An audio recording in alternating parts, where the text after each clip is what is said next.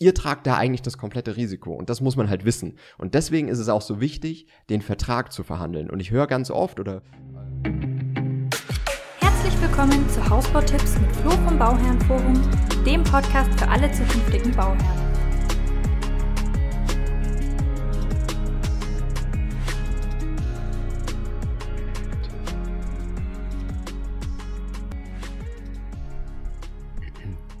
So, ja, das ist schon nervig. Ich halte es vielleicht einfach ein bisschen fest. Ja, Ja, warum nicht? geht schon. Kannst auch so hier. So. Oh, Cool. Cool halt. Cool, Cool halt. cool. Wir kaufen einen neuen Dings. Arm. Wie, wie Ja. heißt es? Ja, n- Mikrofonhalter Dings. Äh, ist das nicht fast schon wie so ein Stativ mäßig? Ja. Ja. Ja. Kaufen wir ein neues. Für jetzt müssen wir so durchkommen. Ja. Was haben wir heute? Heute ähm, gibt es mal wieder eine gute Frage-Episode. Ja. Und zwar habe ich einfach ein paar Fragen aus unserem Facebook-Forum, aus Mhm. unserer Bauherrengruppe genommen. Immer ganz wild gemischt, glaube ich, gell? Ganz wild gemischt, ja. Ähm, aber auch alles Sachen, die total interessant sind. Mhm. Für viele bestimmt interessant sind. Ja, aber auch eher Fragen, wo sich jetzt keine komplette Episode meistens lohnt. Genau, ne? Deswegen äh, packen wir das mal so zusammen. Ähm, ja. Okay. Also, dann fangen wir gleich mit der ersten Frage an. Und zwar, ähm, darf eine Hausbaufirma sagen, dass nur er selbst den Keller anbietet und bauen darf? Und dass keine externe Kellerbaufirma beauftragt werden darf? Also das ist, glaube ich, also dürfen und nicht dürfen ist hier eine schwierige Frage, glaube Mhm. ich. Ähm, also ich, ich wüsste jetzt keinen Grund. Also die können natürlich immer sagen, wir übernehmen dann keine Gewährleistung für dies, das oder sowas. Ähm, aber grundlegend hat man ja immer, eigentlich nach meinem Verständnis schon, die Möglichkeit, den Keller da zu beauftragen, wo man möchte. Zumal es im Hintergrund ja eh meistens eine andere Firma macht. Und Keller und Haus sind da einfach nicht das gleiche. Das heißt, ähm, ich finde es halt sehr, sehr schwierig, wenn eine Firma sowas sagt, weil, also wo ist da der, der Mehrwert dann für jemanden, wenn man so auf ein System quasi gezwungen wird?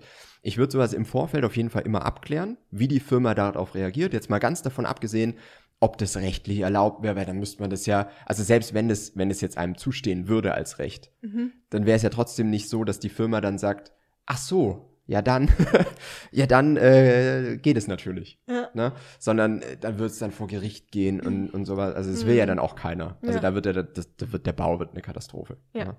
Ähm, das heißt, es geht ja nicht drum, habt ihr das Recht drauf, sondern wie sieht eine Firma das und wie wollen die das vorgeben? Und wenn die sagen, nee, wir wollen, dass das bei uns in einer Hand bleibt, dann würde ich halt gucken nach einer anderen Firma, bei der das nicht so ist. Ja. Weil am Ende des Tages könnt ihr entscheiden, und das ist ja wirklich euer Trumpf als Bauherrn, dass ihr wirklich entscheiden könnt, mit welcher Firma will ich das machen, aus den über 150 allein Fertighausanbietern, die es so gibt, ähm, und dann nochmal so viele äh, oder noch dreimal so viele Steinhausanbieter.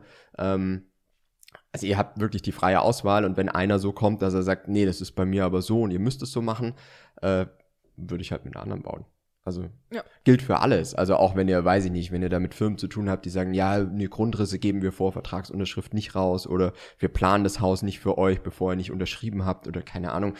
Das sind alles dieselben Themen im Mhm, Endeffekt. mhm. Ne? Also hat man da ein Recht drauf, immer, immer fraglich, ne? Aber äh, gru- grundlegend würde ich dann halt mit der Firma einfach, da würde ich halt einfach Abstand nehmen. Ja. Okay. Dann kommen wir zur nächsten Frage, die ähm, es auch um Keller zu Mhm. tun hat. Und zwar, wer haftet, wenn Keller und Haus nicht aus einer Hand sind und es Mhm. bei der Schnittstelle Probleme gibt? Das ist oft ein Thema, was, glaube ich, vielen so Angst macht. Mhm. Hier sind halt zwei Sachen wichtig. Einmal, die, man sollte gucken, dass grundlegend die Hausbaufirma schon mal mit der Kellerbaufirma zusammengearbeitet hat, die er dann wählt. Ne? Und da gibt's ja im Hintergrund gibt's ja eh nur fünf, sechs große Kellerbaufirmen, die eigentlich für die gesamte Fertighausbranche so die Keller bauen. Und wenn man sich an eine von denen hält, ist es auch so, dass die ja alle schon mal miteinander zusammengearbeitet haben und grundlegend so die Arbeitsabläufe, die Schnittstellen und so weiter kennen. Und dann läuft es in der Regel auch gut. Ähm, wenn halt mal was sein sollte, es gibt halt eine Sache, wenn der Keller fertig ist, dann muss die Baufirma das prüfen, weil die Baufirma gibt die Maße vor und auch die Maßtoleranz. Das heißt, die sagen, oh, der Keller darf maximal zwei Zentimeter abweichen oder sowas. Ne? Mhm. Das heißt, die müssen das prüfen. Die machen zwar keine offizielle Abnahme, aber die müssen sagen, hier stimmt was nicht. Und dadurch ist es für mich, und das ist jetzt halt dann wieder rechtlich, muss man das natürlich nochmal dann klären, wirklich, aber grundlegend ähm, sehe ich da schon, dass wenn es da Probleme mit der Schnittstelle zwischen Haus und Keller geben sollte, kommt das auch relativ frühzeitig raus. Und mhm. ob dann der Kellerbauer nochmal nacharbeiten muss, weil die Baufirma sagt, hier stimmt was nicht, oder ob die Baufirma sagt, ja, ist eigentlich alles okay und dann das Haus draufstellt und dann stimmt was nicht, dann hat man eigentlich wieder klar abgegrenzte Bereiche. Ich würde aber, und das ist absolut richtig, diese Schnittstelle ist schon wichtig. Und deswegen ist auch wirklich so eine Kellerabnahme oder eine Rohbaukontrolle wirklich wichtig, weil man dann wieder sagen kann, okay, ähm, man hat diese Schnittstellen auch wirklich kontrolliert und da ist in der Regel dann auch alles in Ordnung. Ist aber dann wichtig, dass man es eben kontrolliert. Okay. Mhm. Sehr gut, dann kommen wir zu einer nächsten Frage und zwar, ähm, was ist, wenn der Kaufvertrag nur zugunsten der Baufirma ist? Was tut man? Mit einer anderen Firma bauen. ja. Also zum einen natürlich versuchen, das Ganze zu verhandeln. Und es gibt mhm. wirklich Firmen, die Verträge haben, die wirklich schwierig sind. Also wo wirklich äh, ihr als Bauherrn eigentlich gar keine Rechte habt, aber ihr müsst irgendwelchen Pflichten nachkommen, die ihr eigentlich gar nicht nachkommen ja. könnt und so weiter. Also da gibt es wirklich schwierige, schwierige Konstellationen. Und ähm, da sind wir wieder bei dieser Auswahlmöglichkeit. Wenn ihr halt wirklich Auswahl habt und ihr habt jetzt wirklich mal sauber vier, fünf Angebote verglichen und einer will jetzt halt so einen Vertrag durchsetzen, der für euch absolut nicht gut ist, dann baut halt nicht mit dem. Also ich meine, die Auswahl ist wirklich groß genug und es gibt keinen Anbieter, der irgendwas so besonders könnte, dass es kein anderer kann. Also muss man auch mal ehrlich sagen. Ja. Ne? Und auch vom Preis-Leistungs-Verhältnis her und sowas. Also wenn man gut vergleicht, findet man eigentlich auch immer mindestens mal zwei, drei Anbieter, die irgendwo sehr vergleichbar miteinander sind, auch was den Preis angeht. Und ähm, dann kann man halt auch wirklich, und das finde ich auch einen sehr wichtigen Punkt, sich das überhaupt anzuschauen. Wo sind denn auch die Unterschiede vertraglich gesehen? Mhm. Das ist auch ein ganz, ganz großer Part von dem, was ich ja so jeden Tag mache wirklich da auch diese Unterschiede mal anzuschauen und zu sagen, okay, wo muss man da was verhandeln? Und wie die Firmen darauf reagieren, ist immer ganz unterschiedlich. Aber eine Firma, deren Vertrag jetzt mal von, von dem, wie es jetzt einfach erstmal gestaltet ist, wie der jetzt im Standard erstmal ist, schon sehr schlecht ist und weiß ich nicht, dann 20 Punkte hat, die man verhandeln sollte, das ist immer mhm. schwieriger zu verhandeln, selbst wenn man sagt, okay, man, man geht mit der Firma in eine Verhandlung. 20 Punkte dazu verhandeln sind immer schwieriger und wahrscheinlich steht man am Ende, selbst wenn man ein bisschen Zugeständnisse bekommen hat, immer noch schlechter da, als bei der Firma, deren Vertrag einfach äh, viel ausgeglichener ist und das Risiko besser verteilt ist. Weil am Ende geht's halt immer um das Risiko, das ihr tragt. Also ihr als Bauherrn tragt das Baugrundrisiko, dass es, dass Mehrkosten durch das Grundstück immer zu euren Lasten gehen. Ihr tragt die Bebaubarkeit, also dass überhaupt eine Baugenehmigung erwirkt werden kann ihr tragt da eigentlich das komplette Risiko und das muss man halt wissen. Und deswegen ist es auch so wichtig, den Vertrag zu verhandeln. Und ich höre ganz oft oder äh, von, von manchen Bauherren auch immer, ja, aber die Firma, die ist ja so groß und renommiert, da ist ja, das kann ja gar kein Problem sein. Äh, doch, doch ja. weil ihr das Risiko am Ende tragt. Und ich habe auch schon, ähm, also wenn es dann wirklich mal vor Gericht gehen sollte zum Beispiel, ist es auch oft wirklich unklar, in welchen Zuständigkeitsbereich jetzt was fällt. Also es ist nicht so einfach zu sagen, äh, da ist dann nur die Baufirma dran schuld oder sowas. Deswegen sichert euch da wirklich ab. Ihr tragt das Risiko, das müsst ihr wissen. Und dieses Risiko muss fair verteilt werden. Und das macht man über den Vertrag. Und wenn da eine Firma ist, die das Risiko eigentlich nicht gerne fair verteilt, sondern halt nur beim Bauherrn belässt, würde ich von der Firma Abstand nehmen. In jedem Vertrag gibt es ein bisschen was, was man optimieren sollte. Das ist immer so. Ähm, aber da, da gibt es wirklich auch welche, die deutlich schlechter sind als andere. Und da würde ich wirklich auch drauf schauen und nicht nur auf, oh, ich habe jetzt hier nochmal 20.000 Euro Rabatt bekommen, ich mach's jetzt mit der Firma. Oder der Berater war so nett, ich mach's mit der Firma. Ist einfach sehr kurzfrist, äh, kurzsichtig gedacht mhm. und deswegen würde ich absolut nicht machen. Okay. Mhm. Dann haben wir ähm, eine sehr, noch eine sehr wichtige Frage auf die Zukunft gesehen, würde ich sagen. Mhm. Und zwar, was hältst du denn von Nachverdichtung, Flo? Ja, Nachverdichtung finde ich, also wird, glaube ich, in den nächsten Jahren ein sehr entscheidendes Thema auch. Ja. Also ich habe jetzt schon wirklich einige Bauherren, die, äh, mit denen ich so spreche, die im Garten von jemand anders bauen. Mhm.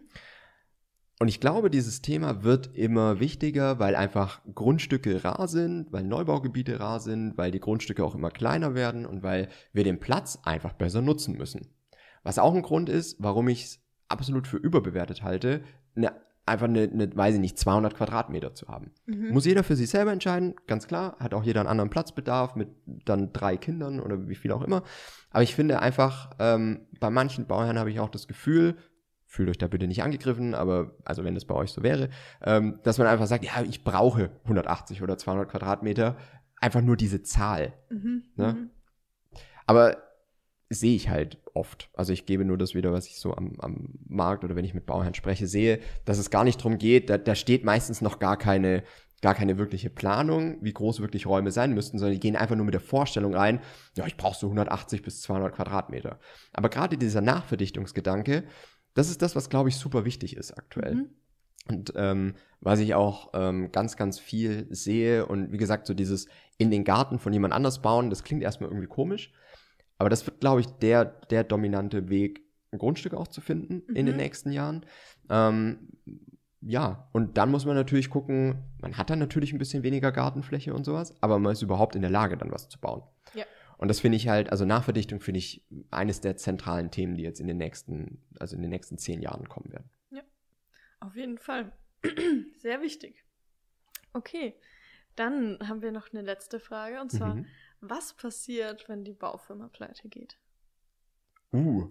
Uh, Ja, also das ist das Szenario, was hoffentlich nie Ja. eintritt. ein Horrorszenario. Ja, ne? und ich würde immer schon vorher, also am besten vermeidet, also habe ich neulich auch mal so, einen- so einen Spruch gelesen, mhm.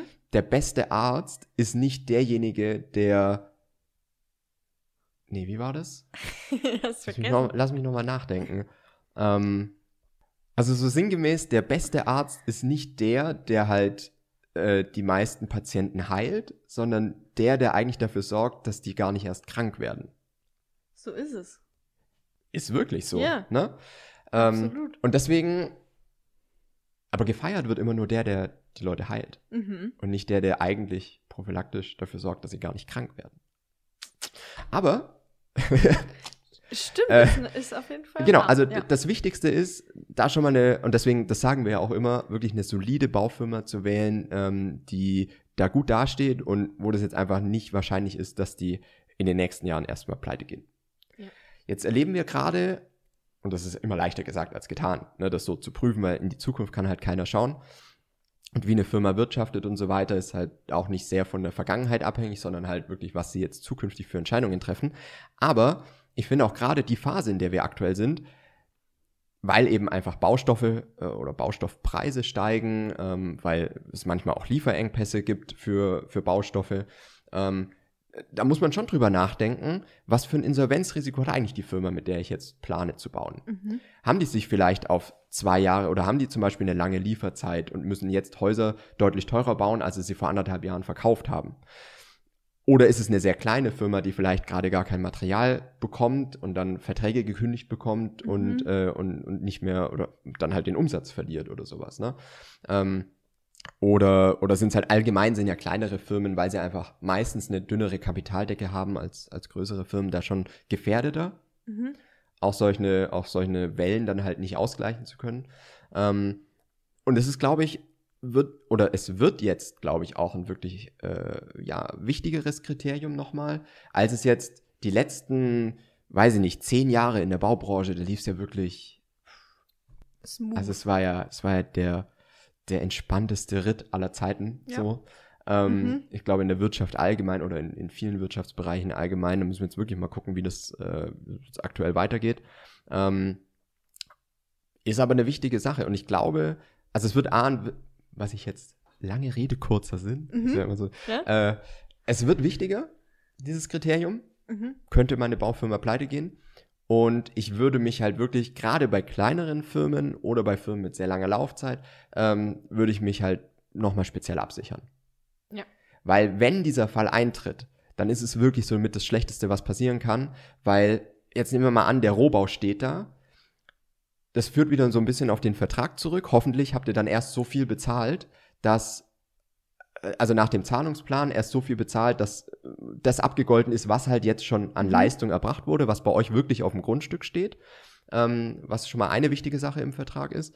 Und das, was noch aussteht, habt ihr dann ja auch noch einbehalten. Also ihr habt ja noch nicht das komplette Haus bezahlt, hoffentlich. Es gibt auch Verträge, in denen ist das ein Mhm. bisschen anders Ja. äh, geregelt. Ähm, also darauf muss man auf jeden Fall schauen. Und jede andere Firma weiß dann aber, wenn jetzt der Rohbau steht und ihr hättet jetzt halt noch das Kapital zur Verfügung für den Innenausbau, also wäre eigentlich ja so gesehen erstmal alles okay. Jede andere Firma, zu der ihr jetzt aber geht, weiß leider, in welcher Lage ihr seid.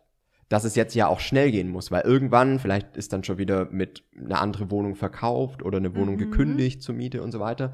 Ähm, es wird alles nicht leichter, wenn der Bau halt mittendrin im Prinzip abbricht, sozusagen. Also es ist wirklich das mit das Schlimmste, was passieren kann, ähm, weil ihr dann wahrscheinlich auch eher Preise genannt bekommt und auch mit den weiteren Laufzeiten oder halt Bauzeiten ähm, verzögert sich auf jeden Fall dann alles. Und deswegen ist halt wichtig, dass man da noch wirklich so Zusatzvereinbarungen zum Vertrag mit aufsetzt, ähm, die gerade so ein Insolvenzrisiko einfach ein bisschen abmildern. Das ist das, was, was da wirklich wichtig ist. Ja, weil es ist ein Fall, den man, glaube ich, einfach nicht immer vorherbestimmen kann. Und es kann auch eine Firma, die jetzt super solide dasteht oder super solide aussieht zumindest, ne, Mhm. kann es ja trotzdem auch erwischen. Man weiß es halt einfach nie. Ne? Es gibt natürlich schon Indikatoren und Anzeichen, wie man das ein bisschen einschätzen kann, aber an, am Ende des Tages ist es halt trotzdem, weil es ein Zukunftsthema ist, kann man es nie sagen. Und wenn es passiert, muss man halt wirklich abgesichert sein. Und das führt wieder zurück auf den Vertrag, dass man da wirklich wieder gewisse Zusatzvereinbarungen festlegt, die äh, vor, vor sowas schützen oder halt die, diese, diese Folgen dann ein bisschen abmildert. Ja. Das ist auf jeden Fall wichtig. Wir wünschen es keinem. Wir wünschen es auf jeden Fall gar keinem. Ja. Ja. Ja, das war schon meine letzte Frage vor Flo. Ein Okay. sehr ernstes Thema zum Schluss. Ein ne? sehr ernstes Thema zum Schluss, ja. Ja. Das ist wahr. Also muss man sich wirklich äh, Gedanken machen. Aber ich glaube auch wirklich, und deswegen finde ich es gut, dass du die Frage mit aufgenommen hast, ähm, es könnte jetzt in der nächsten Zeit wirklich ein bisschen ein wichtigerer Faktor werden, weil wie gesagt, die letzten zehn Jahre kann man eigentlich da jetzt nicht zur Rate ziehen, weil es ist halt einfach, es, es lief immer, es lief eigentlich sogar immer besser. Ne? Die Firmen haben immer mehr Umsatz gemacht und wenn du halt immer mehr Umsatz machst, dann ist es eigentlich auch, dann, dann kannst du ja auch gewisse Schwächen vielleicht wieder ausgleichen. Ja. Ne? Ist ja auch so dieses, äh, erst wenn die, was, wenn die Flut weg ist oder wenn die Ebbe kommt, siehst du, wer ohne Badehose schwimmt. Ne? Ja so dieses, ja, halt also gute Warren Sprüche. Buffett. Mhm. Oh. Ähm, die Börsenweisheit. Aber es ist halt einfach bei Baufirmen ja genauso. Du weißt halt einfach, wer hat sich vielleicht ein bisschen zu viel verausgabt, zu Mhm. viel investiert irgendwie und jetzt nicht mehr die Möglichkeit, da gewisse Dinge auszugleichen, nachdem es zu spät ist. Und das ist Ja. halt. Aber es ist ein ernstes Thema und muss man auch wirklich gut drüber nachdenken. Ja, danke für deine Antworten, Flo. Gerne. Ich hoffe, es hat euch allen Ja, weitergeholfen. das hoffe ich auch. Wenn ihr Fragen, Kommentare habt, gerne in die Kommentare schreiben. Und ja, bis nächstes Mal. Bis nächstes Mal.